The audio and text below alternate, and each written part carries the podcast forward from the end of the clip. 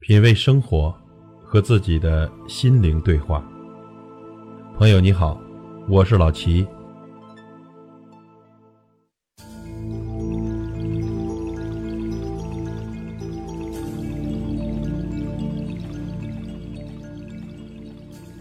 独占发财难持久，分享致富越千秋。利益是每个人都追求的，如果有了利益，只愿一个人独享独占，无疑是引火烧身，使自己变成众矢之的。所以呢，面对利益，切不可见利忘义，一定要懂得取舍之道。生意场上有句话叫做“有钱大家赚”，还有句话叫做“独食难肥”。一方面呢，强调合作共赢；另一方面呢，反对单打独斗。尤其是当前经济下行。生意难做的情况下，更要重视大家的团结协作。有生意大家捧场，不要相互拆台；有利益共同分享，不要一人独占。更不要干那些下三滥的事，你挖我的墙角，我摔你的花盆，搞得一个个灰头土脸的，谁也不开心。经商之道即为人之道，人都做不好，是绝对发不了大财的。小胜靠智，大胜靠德。只知道追逐利益是常人的行为，而更懂得分享利益是贤人的作为。有利益能想到分享给别人，就能得到更多的真爱，更好的人缘。独占是小人心机，分享是君子胸怀。做人的最高境界是有力分享，精明的最高境界亦是有力分享。天下之智拙，能胜天下之智巧。曾国藩的父亲要求他读书不读懂上一句，不能读下一句；不读完这本书，不许摸下一本书；不完成一天的学习任务，绝不能睡觉。他不懂什么技巧，什么捷径，只知道一条路要走到黑，不撞南墙不回头。这种笨拙的学习方式，在他身上培养起超乎常人的勤奋、吃苦、踏实精神。积苦力学的经历给了曾国藩独特的启示。他发现笨拙有笨拙的好处，笨拙的人没有智力资本，因此呢比别人更虚心。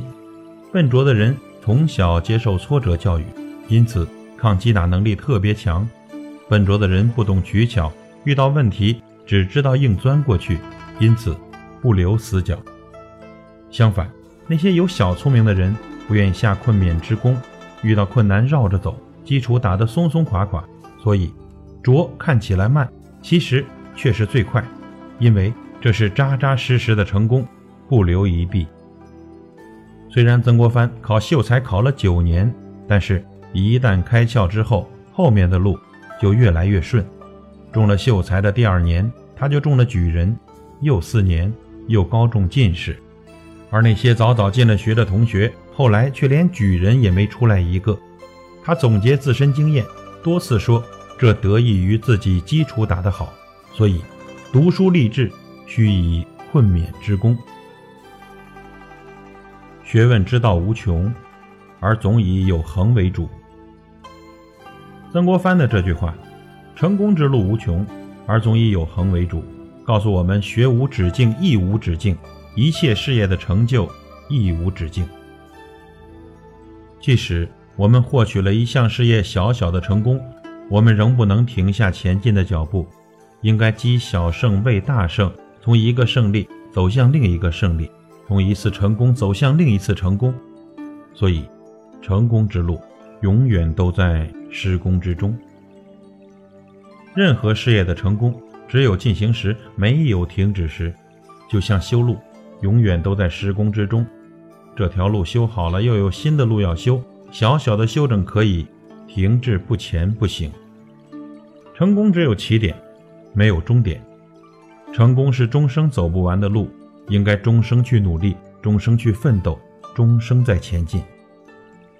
青年是日出之阳，壮年是日中之光，晚年是秉烛之明。虽光亮减弱了，比全部发光还是要好。有志者。为事业成功的努力，应该至死方休。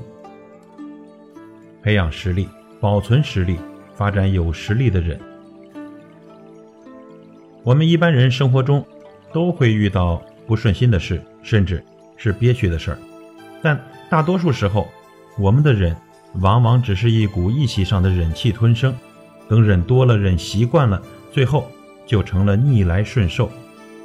这种忍呢，既是窝囊的忍，也是没价值的忍。曾国藩所强调的忍，是要能使他成为一个人，甚至一个团队、一个国家发愤图强的契机。这种忍才是有价值的忍，才是男子汉大丈夫的忍，才是杜牧说的“包羞包耻是男儿”的忍。对于这种有价值的忍，曾国藩还认为要能忍得彻底，忍得够狠。对于我们生活中的挫折和逆境，大多数人也能忍一时之痛，但常犯的一个错误就是等忍过了那一阵儿，等心里麻木了，也就好了伤疤忘了痛。不仅曾国藩，古往今来的英雄豪杰，但凡能成就番事业，在忍字上都有非凡的功夫。从韩信胯下受辱，到曾国藩长沙被逐，你越是英雄，越要有肯低头、忍辱负重的勇气。说人之短，乃护己之短；夸己之长，乃济人之长。这是曾国藩批评一些心量狭窄的人说的话。那些说别人缺点、夸自己优点的人，一方面是为了掩盖自己的缺点，另一方面是嫉妒别人的优点，目的呢就在于贬损他人，抬高自己。人无完人，持有长短。任何人都有其优点，但也有其不足。正确的态度，对自己扬己之长，补己之短；对他人取人之长，补己之短。少说别人的短处。多学别人的长处，少夸自己的长处，多亮自己的短处。长处重在自己发扬，不必在人前显摆；短处务必补上，不要害怕亮丑。长处不夸跑不了，短处掩盖改不了。评论别人短长，不如认识自己。自卑的人呢，往往更多的是看到自己的短处，丧失前进的信心。这固然不好。骄狂的人往往更多的看到自己的长处，夸大自己的长处，目空一切，裹脚不前，这更不好。认识自己，就是要用客观的态度、平常的心理审视自己的优点和缺点，长处短处化短为长，扬长增长，向着更加完美的人生前进，成就自己的德业与事业。莫说人短，多夸人长。莫言己短，多扬己长，可以止弊，可以尽德，促己成才。